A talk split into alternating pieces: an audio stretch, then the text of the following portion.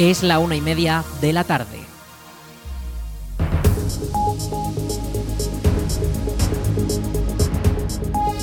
Buenas tardes, jueves 14 de diciembre comenzamos el espacio para la información local en el 107.4 de la FM en la Almunia Radio.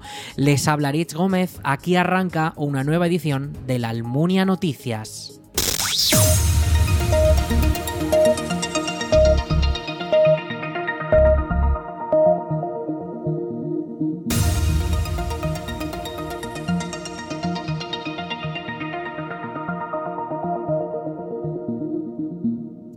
Aicela ya ha comenzado la campaña de Navidad, una de las más importantes en el calendario comercial. El lema de esta edición es Siéntela, es Navidad en el pequeño comercio y contará con grandes premios, promociones, ofertas, acciones sociales y varias sorpresas. La Asociación para el Impulso del Comercio y la Economía de la Almunia cuenta en esta ocasión con una treintena de comercios y un calendario que, que marcará todas las acciones y eventos que celebrarán en esta nueva campaña. La gran atracción es el sorteo de dos únicos premios, uno de 1.000 euros y otro de 500, que se entregarán conforme al primer y segundo premio de la Lotería del Niño, que se celebrará el 6 de enero de 2024. Lo más relevante es que esos premios deberán gastarse a contrarreloj durante un evento en enero, eh, finales de enero, cuando los ganadores tendrán un tiempo limitado para intentar gastar todo el premio en sus compras en los comercios afiliados a esta campaña de Navidad que ha comenzado. Desde la asociación explican que el principal objetivo de esta novedad es demostrar que en poco tiempo, gracias al comercio local, se pueden abarcar muchas de las necesidades que tienen las personas.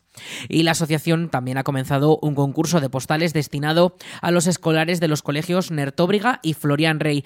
Estos ya han diseñado su postal navideña y ahora los miembros de Arti Sociales serán los encargados de valorarlas para seleccionar a los ganadores de distintos premios escolares. Todas las postales estarán expuestas además en los escaparates y también acciones más personales serán las cartas que escriban los alumnos más mayores a los usuarios de la residencia Santa María de Cabañas, Ayardén y a los chicos de Adispaz. Finalmente, los comerciantes han pedido a los vecinos que permanezcan muy atentos durante los últimos días del año cuando vayan a realizar sus compras, ya que podrán ser el objetivo de alguna que otra sorpresa más.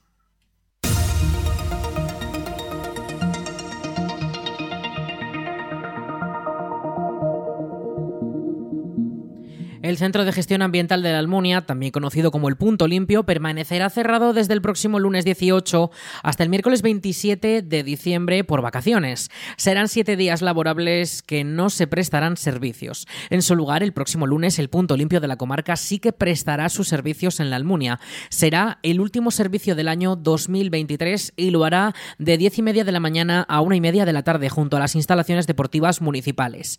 La semana de Navidad, el Punto Limpio móvil de la comarca no prestará servicio en ninguna de las localidades de Valdejalón.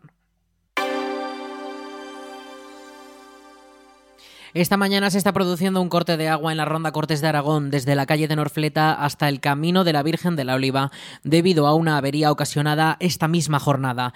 Desde Faxa, la compañía que gestiona el servicio municipal de aguas, han informado que el corte se restablecerá sin previo aviso.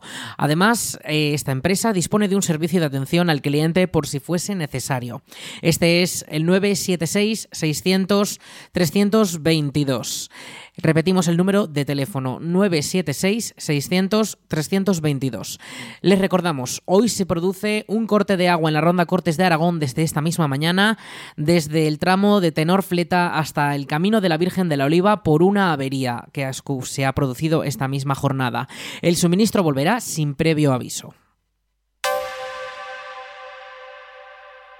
El cotillón de Nochevieja del pabellón multiusos continúa con plazas para los más rezagados. La Comisión de Festejos ha ampliado el plazo de inscripciones hasta este jueves 14 de diciembre.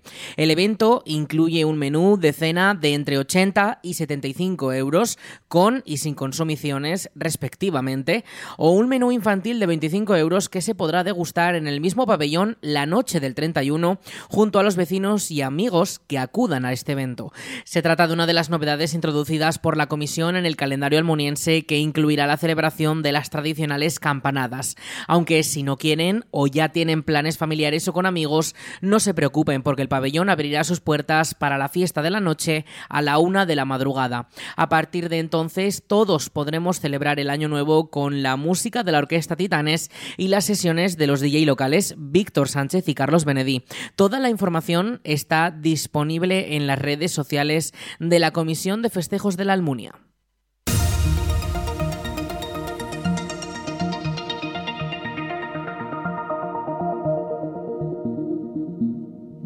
Las familias podrán disfrutar de las colonias Diverjalón durante las vacaciones navideñas, unas actividades organizadas por el Ayuntamiento de la Almunia y la comarca de Valdejalón para favorecer la conciliación familiar durante los días que los más pequeños de la familia no tengan que acudir al colegio. En la Almunia, estas actividades gratuitas se celebrarán en el Centro de Cultura Comunitaria de la Almunia, en el Espacio Joven, para niños de entre 3 y 14 años los días 22, 26, 27 27, 28 y 29 de diciembre y también los días 2, 3, 4 y 5 de enero. Todos estos días el horario será de 9 y media de la mañana a 1 de la tarde, con la posibilidad de ampliar por la mañana y entrar a las 7 y media y de ampliar por la tarde y de salir a las 2 y media de la tarde.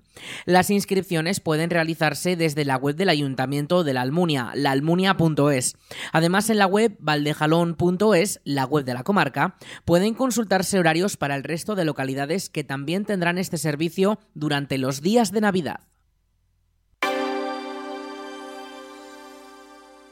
En Morata de Jalón, este 5 de diciembre se han presentado las obras de consolidación estructural de la escalera y del Salón Dorado, también conocido como el Salón Pintado del Palacio de los Condes de Argillo de Morata de Jalón. Una obra lista para visitar tras las obras realizadas por el equipo de arquitectos que han rehabilitado el espacio para que vuelva a parecerse a lo que fue en sus inicios y que forma parte del proyecto de rehabilitación integral del edificio. En la presentación ha estado Gloria Pérez, directora general de Patrimonio Cultural de Aragón, quien ha señalado que se debe cuidar para que las próximas generaciones puedan disfrutarlo. Bueno, la obra es fundamental sobre todo para el patrimonio aragonés. Morata con ello ha conseguido el obtener su palacio a nivel estructural, que se ha hecho una cometida con fondos Next Generation y con fondos propios también de la Dirección General de Patrimonio Cultural. Y esto es lo que va a permitir que los visitantes que puedan acceder y quieran acceder a lo que es el, palacio puedan disfrutarlo con seguridad y con, y con el esplendor, las carpinterías, los, hasta incluso la solería que tuvo en el siglo XVII. Entre los fondos Next Generation y los fondos propios ha sido una inversión total de 620.000 euros. Y luego, por otra parte, ahora está propuesto también para eh, lo que es el 2% de interés cultural y en ello pues se ha solicitado una inversión de 680.000 euros.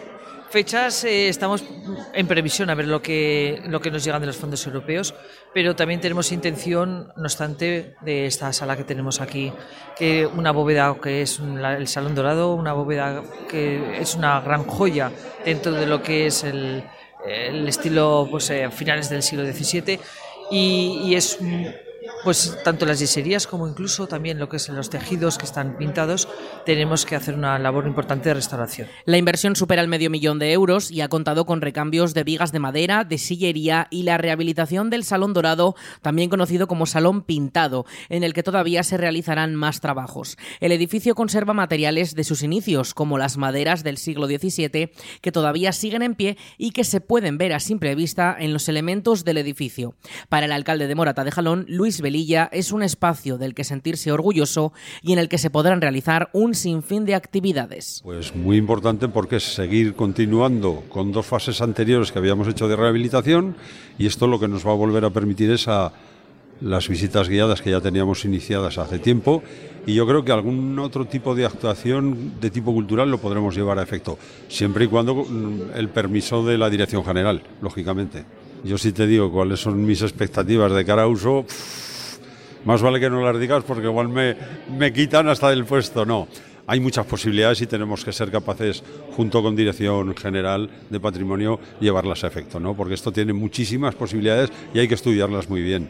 Entonces, ya te digo, yo te podría decir muchas, pero prefiero callarme no por no decirlas, sino porque son raras. Es que a mí me gusta que estos, estos espacios hay que utilizarlos para todo. Porque eso de mira qué bonito, mira qué majo está, no, hay que ir más allá. Utilizar, utilizar, utilizar. Y esto tiene muchas posibilidades. Tú mismo lo has visto, solo con la presencia ya está. Y no dicen más que para bienes, enhorabuena. Enhorabuena no a mí, que yo tengo mi pequeña parte, sino a toda la gente que ha, que ha trabajado y ha colaborado en esto. ¿no? Entonces, contentísimos y con muchas ganas de que se sigan haciendo cosas. ¿De qué tipo? Ya veremos a ver. Muchas. En el evento también ha estado presente Antonio Maestro, presidente de la Asociación en Defensa del Patrimonio de Morata de Jalón, quien ha valorado positivamente esta presentación y estos avances. Lo que ha pasado hoy en Morata de Jalón siempre es positivo y será más positivo si se hace con el corazón, con sentimiento, con la verdad intentando hacer todo lo posible dentro de lo posible.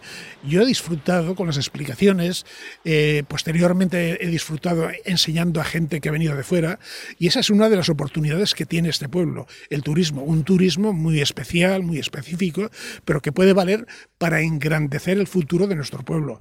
Lo que está pasando en el Palacio es una cosa a no dejar. Hay que intentar por todos los medios que vaya más. Hay que restaurar todo lo posible. Y, y afirmo que es posible. El ayuntamiento se tiene que implicar, la comarca se tiene que implicar, la Diputación Provincial de Zaragoza y la Diputación General se tienen que implicar dentro de lo posible. No podemos exigir como si fuésemos un polo único en Aragón. Hay que intentar por todos los medios que dentro de las posibilidades esto funcione y puede funcionar. El edificio tiene más de 350 años y la zona de las cubiertas ya fue rehabilitada hace varios años, además de actuaciones en otras zonas. De cara al futuro, desde el Gobierno de Aragón ya buscan nueva financiación para continuar con la rehabilitación del edificio histórico, ahora propiedad del Gobierno autonómico. Entre los planes para este espacio se encuentran la celebración de conciertos, exposiciones o cine, que encajan perfectamente tanto en el interior como en el jardín, que también se está acondicionando.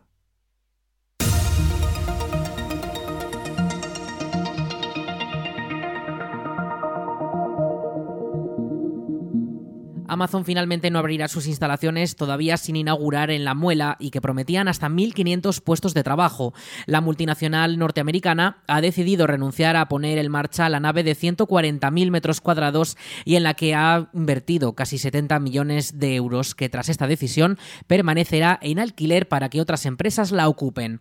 Fuentes oficiales de la compañía, de Amazon, han justificado este miércoles que la decisión entra en sus previsiones de negocio y han indicado que están continuamente evaluando su red logística para asegurarse de que se ajusta a sus necesidades de negocio y con el fin de mejorar la experiencia de empleados y clientes. La puesta en alquiler de la nave de la muela ha sido fruto de estos estudios internos de la empresa.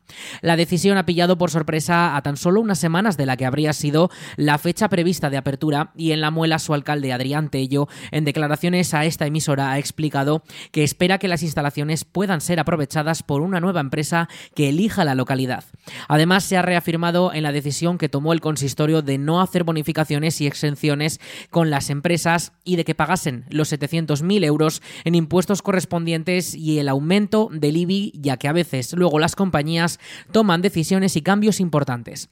Tello le quita hierro al asunto y se congratula de que a pesar de los seis años de negociaciones con Amazon y la decisión tomada por la empresa, otras muchas empresas están escogiendo el polígono industrial de la Muela Centrovía para instalarse, con posibles anuncios en el futuro. Por parte del Gobierno de Aragón, el consejero de Fomento, Vivienda y Movilidad y Logística, Octavio López, ha explicado que la pandemia ha causado cambios en el sector logístico, pero defiende que Amazon apuesta por la comunidad autónoma. La pandemia nos ha cambiado todo y yo querría iniciar mi reflexión por ahí, ¿no? La pandemia ha hecho que determinadas eh, funciones logísticas de, tipo de la empresa Amazon tuviera un, crecimiento muy exponencial durante un periodo de la logística en el que efectivamente había un periodo em, complicado de, que las personas no salían. Entonces, yo evidentemente lo que entiendo es que ha habido una reconsideración eh, global de esa actuación en función de la situación comercial que se produce en estos momentos con esa circunstancia después de la pandemia y que eso es una eh, reubicación de sus efectivos, de su personal dentro de lo que es el desarrollo de la actividad en la comunidad autónoma. No tenemos ninguna duda desde el Gobierno de Aragón en la apuesta que Amazon, desde el punto de vista tecnológico y logístico, hace por nuestra comunidad, que es una apuesta firme, clara, contundente y muy amplia. Y entendemos que es un reajuste, de, repito, una reubicación de efectivos en función de la situación concreta que se produce en el mercado después de la pospandemia, que entendemos que obedece a criterios estrictamente empresariales, que tenemos lógicamente que respetar y que evidentemente, pues hombre, siempre hubiera sido muchísimo más eh, correcto, muchísimo más positivo que se hubiera podido producir en los términos que inicialmente tenían previstos. La nueva apertura de Amazon en La Muela trasladará a los ocho empleados que ya trabajan en las instalaciones a centros más cercanos de la capital aragonesa. Además, la noticia es el contraste del anuncio de Microsoft de hace unas semanas, que con una inversión de 14 millones de euros se ha hecho con más de 84 hectáreas para hacer un nuevo centro de datos a nivel europeo.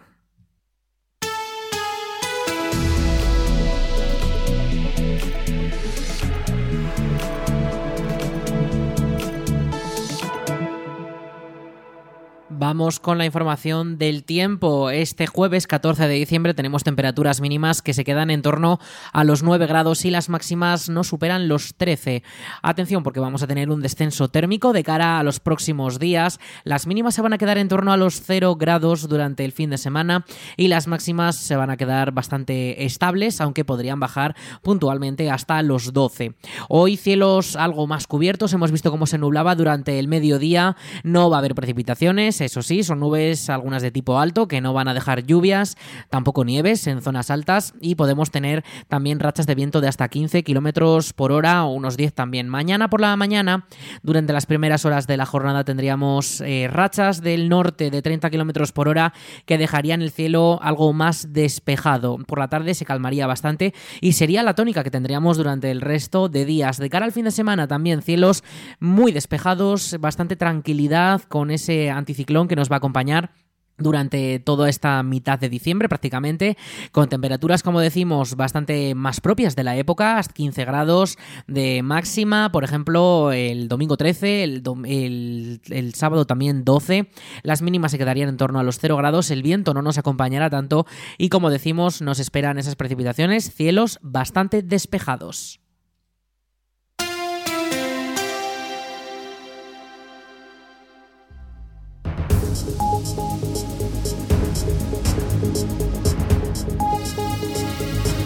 Y hasta aquí toda la información local en el 107.4 de la FM, en la Almunia Radio, con nuestro informativo La Almunia Noticias. En unos momentos, a las 2 de la tarde, llegan nuestros compañeros de Aragón Radio para ampliar toda la información de nuestra comunidad, de nuestro país y también de lo que ocurre en todo el mundo. Eso será a las 2 de la tarde, como les decimos, en unos momentos. Y ya saben, toda la información y muchos más contenidos de esta emisora disponibles en laalmuniaradio.es. Thank you.